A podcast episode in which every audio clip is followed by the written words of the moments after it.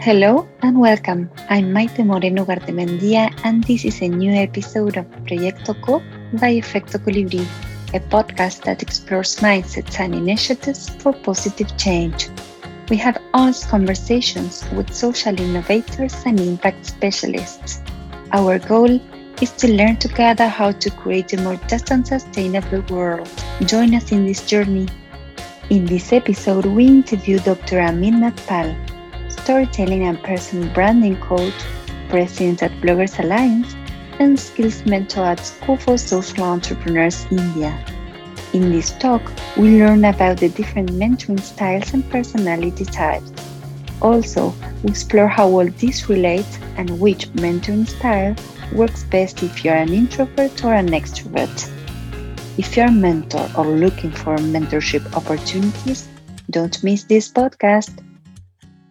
Welcome, Amit. We are delighted to have you here on our podcast. Thank you so much for sitting down with us. Uh, welcome, Maitena. Pleasure to be here. So, we met some years ago in India at School for Social Entrepreneurs when I was studying social entrepreneurship. But that time, I must confess that I wasn't really aware of the role of mentors in social entrepreneur success. Can you please share with us why is it advisable for social entrepreneurs to have mentor support? So, uh, entrepreneurship journey in any case is challenging.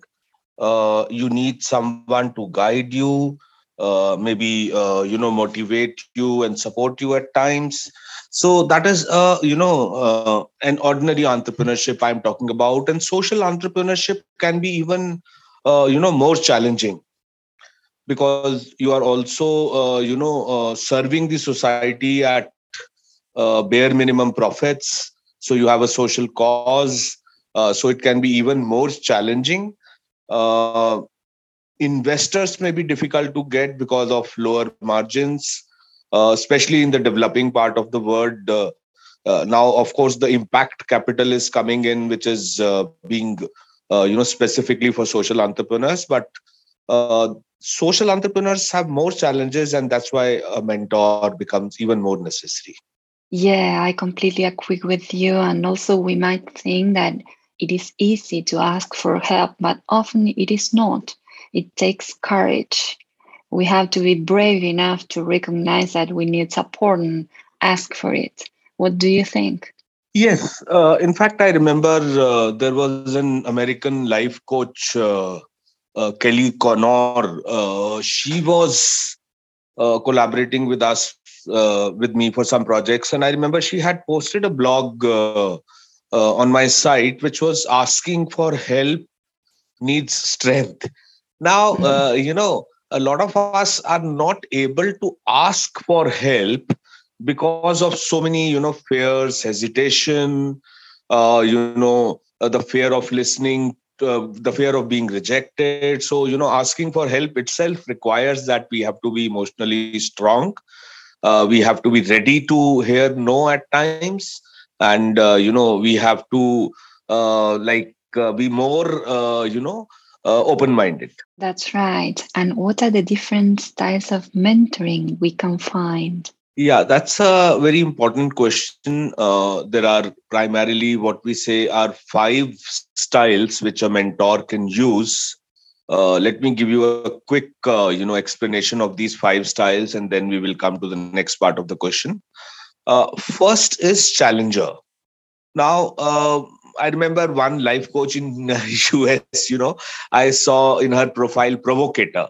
So, challenger is kind of a provocator who provokes, uh, who challenges uh, the mentee that, you know, you have to uh, show me, you know, by doing this, or, you know, you uh, like, I think, uh, I don't know about Argentinian culture, but we have a similar culture uh, in India, where you know fathers are very often challengers to their sons.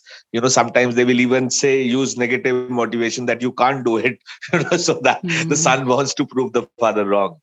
Now that is a challenger. Uh, which you know, uh, if you use a little bit of negative motivation, the challenger can be a provocator also. Uh, the second is cheerleader.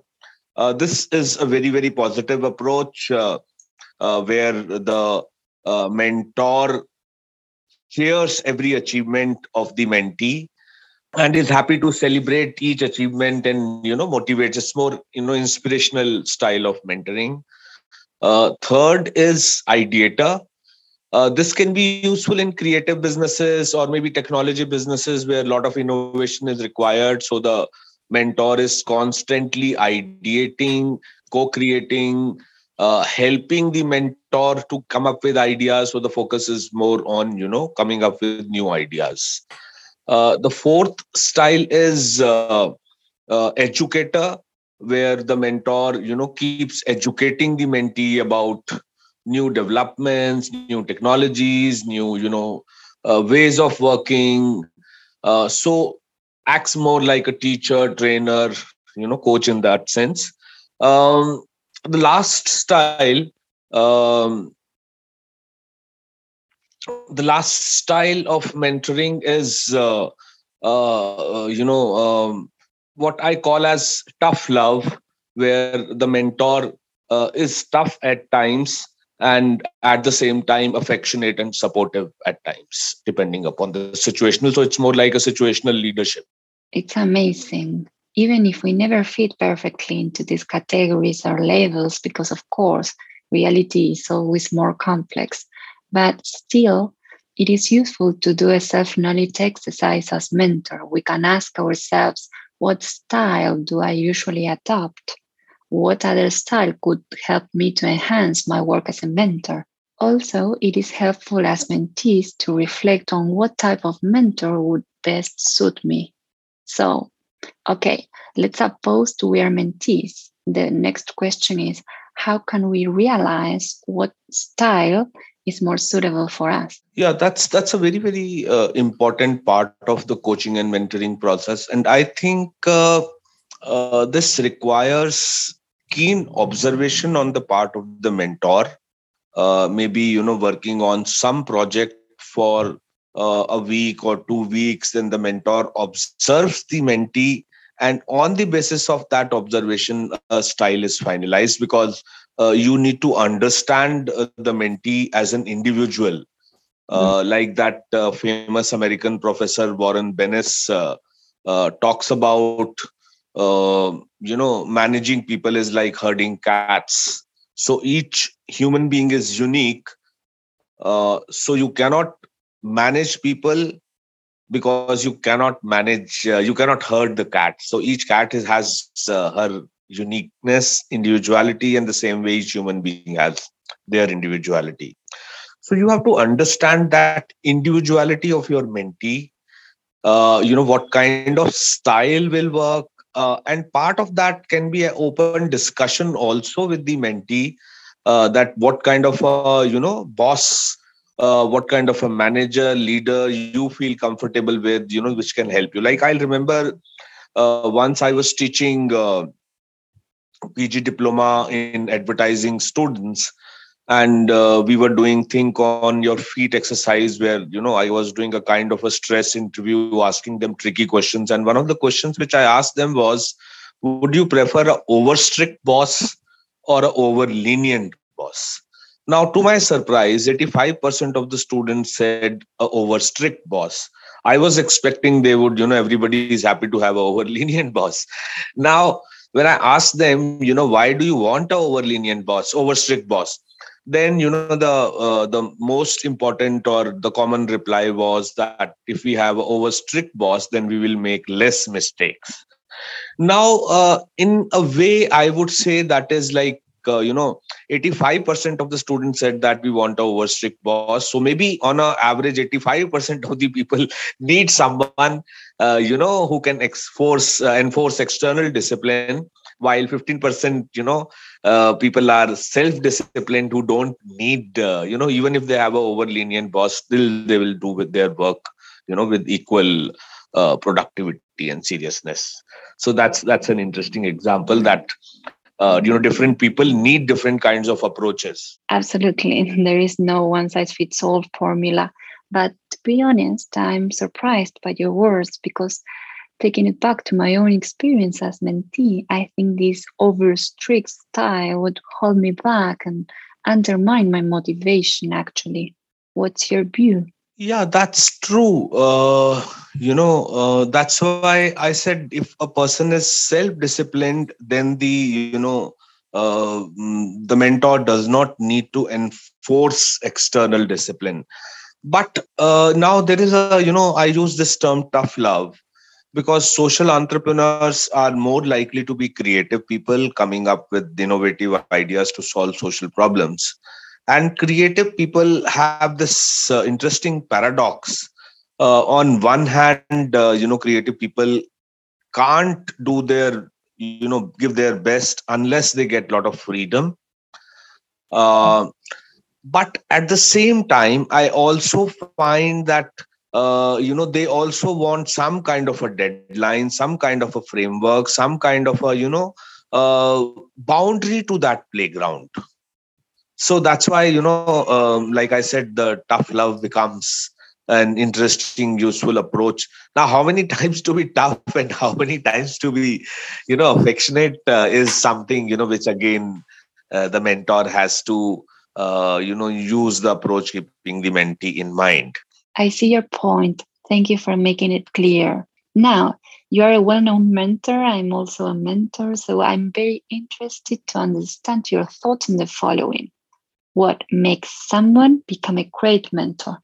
I think, uh, first of all, uh, the mentor should appreciate and understand the individu- individuality of the mentee. And that takes a lot of effort on the part of the mentor, a lot of keen observation on part of the mentor, lot of uh, you know interest and genuine desire to help the mentee because you have to take that kind of effort to understand one individual.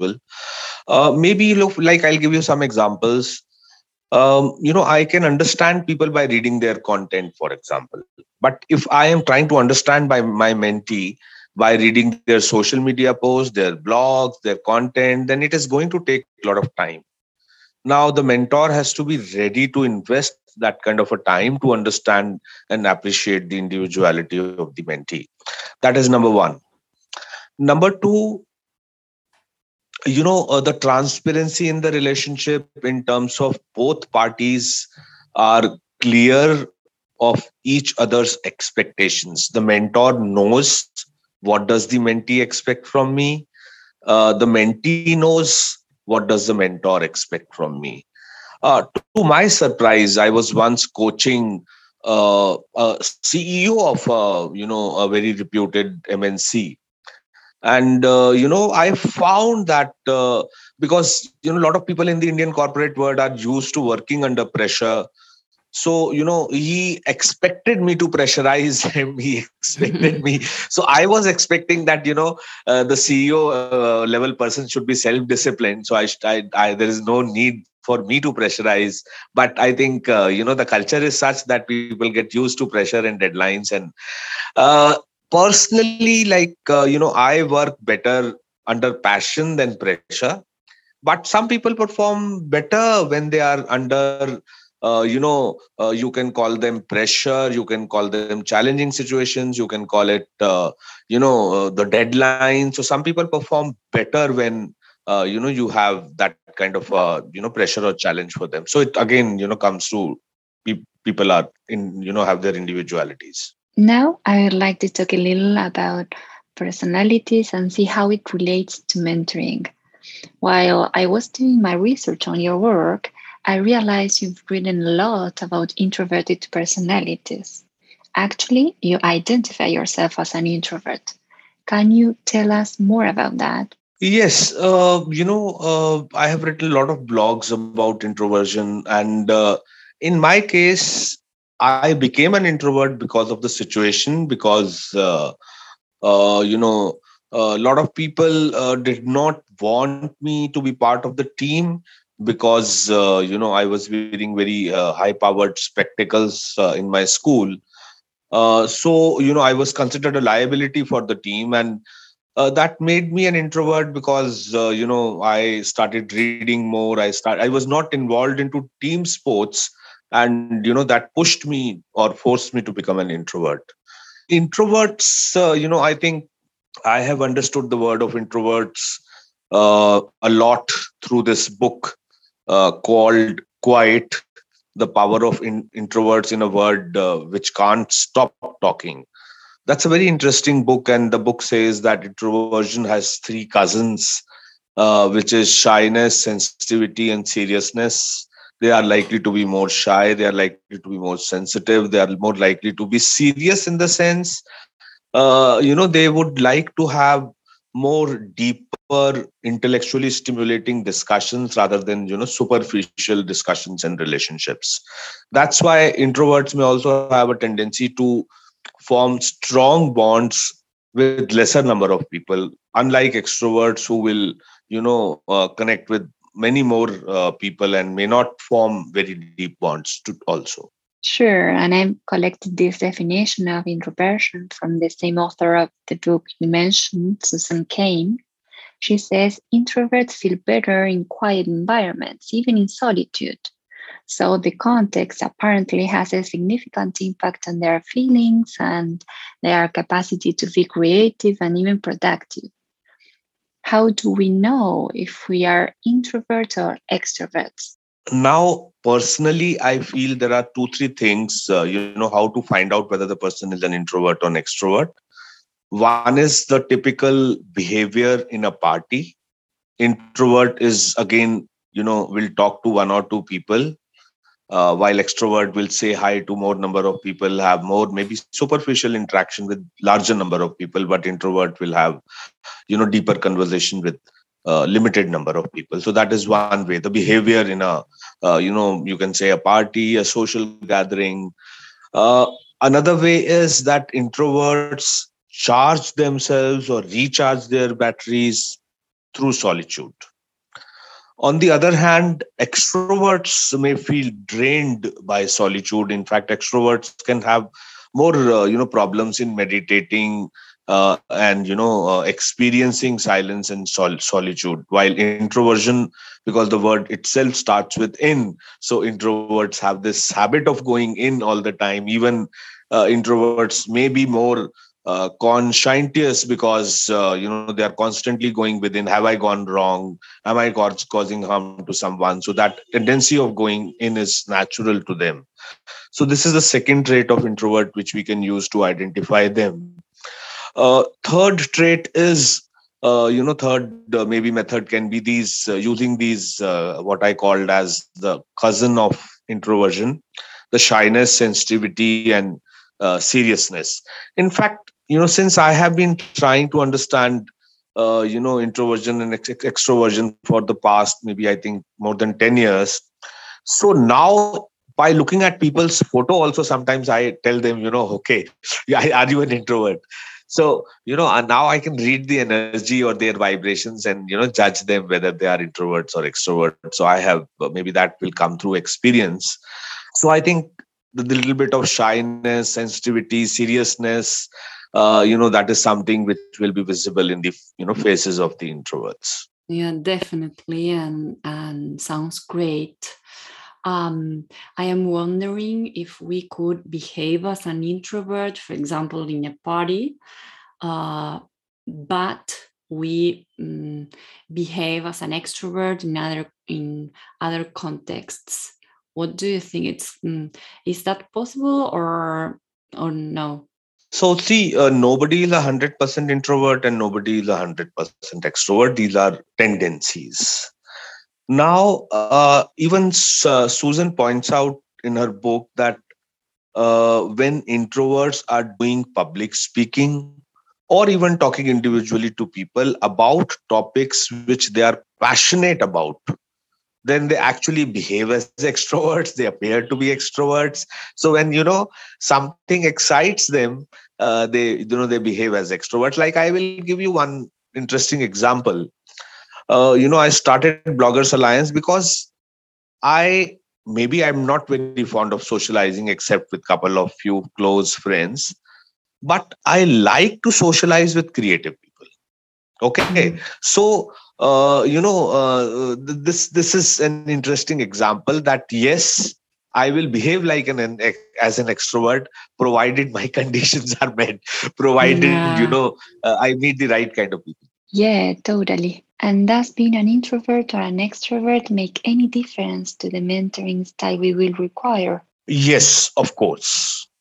Now, look at the cousins of introversion shyness. So, I think introverts' shyness often becomes a challenge in networking. So, introverts need this guidance from the mentor how to overcome their shyness and network more with people. Professional networking has to be done irrespective of you know whether you like it or not for the sake of your, cause. That's one. Sensitivity so the mentor will have to be more sensitive with the mentee because introverts are more likely to be sensitive. So in your communication in your style you need to be more sensitive. Uh, seriousness. So you know introverts like to dig deeper. They like to uh, you know uh, get into more intellectually stimulating deeper conversations. Uh, unlike uh, you know uh, what we call as the small talk which is you know you are from which place and blah blah blah and you know you are so that that kind of a small talk is not something uh, which introverts enjoy. So they like deeper conversation. Now as a mentor if i am an introvert so i would i would enjoy that deeper conversation with my mentor. Now what does that deeper conversation include? I think here uh, you know the mentor also needs to take an effort uh, to whether the mentee is introvert or extrovert the mentor needs to uh, encourage them to open up to share that part of their personal life which is affecting their professional life. What is the emotional baggage they come with?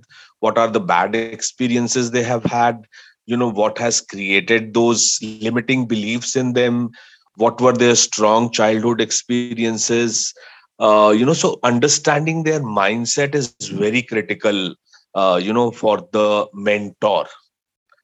Introverts because they like to do deeper conversations it is possible they may open up more easily with the mentor while extroverts may take more time. Yeah i just love deeper conversations so i guess i'm an introvert. So finally we love asking our guests these two final questions. Here's the first one could you tell us three practices that you apply in your daily life to take care of your well-being? So one of the practices which is very important for me which has really really impacted my creativity also is meditation. I do i have done a lot of experimentation with meditation itself uh, meditating with music or meditating with mantras chanting mantras meditating in silence becoming a witness to your own thoughts breath meditation. So i've experimented with a lot of kinds of meditation. And i think again like chanting is a very good form of meditation for a beginner. And you know uh, advanced forms of meditation are good for people who have been practicing for a longer time. Now so that's practice number one. Uh, practice number two is reading or gaining knowledge. Now previously it was more of book reading but now uh, you know with so many other options available, whether it is watching videos or listening to podcasts, the objective is to gain knowledge, to gain perspectives from different parts of the world, to learn from experts. So that's another uh, practice number two. Uh, since I uh, since I'm in the digital domain, uh, you know, I teach, train, coach on digital storytelling and social media related, uh, you know, um, tools so uh, they're constantly consistently changing and you know being in touch being staying updated with the latest is essential for my kind of profession. Uh, the third practice is enjoying nature. Uh, you know whether it is taking a walk whether it is spending some time with plants uh, you know, um, so I, we have a good, uh, huge uh, lawn in our house, and uh, thanks to my father, he maintains it very well with a lot of flowers, and also uh, that's I think another third practice which I do. That's lovely, and I feel identify with your practices, you know. And the second question would be, if you had to sum it up in just one sentence, what's your life purpose? Life purpose is to help people achieve their peak potential by you know uh, discovering themselves and by sharing their stories. That's beautiful. Thank you. That is why you do the work you do. Sounds great. So, how can people get in contact with you? Yeah, so uh, they can get in touch with me uh, on email. It's Amit, uh, A-M-I-T, at the rate Dr. Amit, D-R-A-M-I-T, Nagpal, N-A-G-P-A-L dot com. Or now WhatsApp is also internationally uh, available. So, you know, they can get in touch with me through either phone or WhatsApp to begin with. And then, you know, of course, I prefer to have a video call. Thank you. Many, many thanks. This talk has been fascinating. Thank you, Amit. And thanks to Echoes, our lovely friends. They introduced us. So we are very grateful to them too. Thank you. Welcome, Martina. Thank you for listening to this episode. We hope you enjoyed it as much as we did. You can find all the references of the episode on our website www.efectocolibri slash proyectoco. If you like it, rate us with 5 stars, leave us a comment, and share it with your network. This will help us reach more people and make social innovation become the norm. In advance, thank you. If you have questions, feedback, or want to introduce us to a guest for the podcast, you can write directly to us at maitena at efectocolibri.com. See you next time.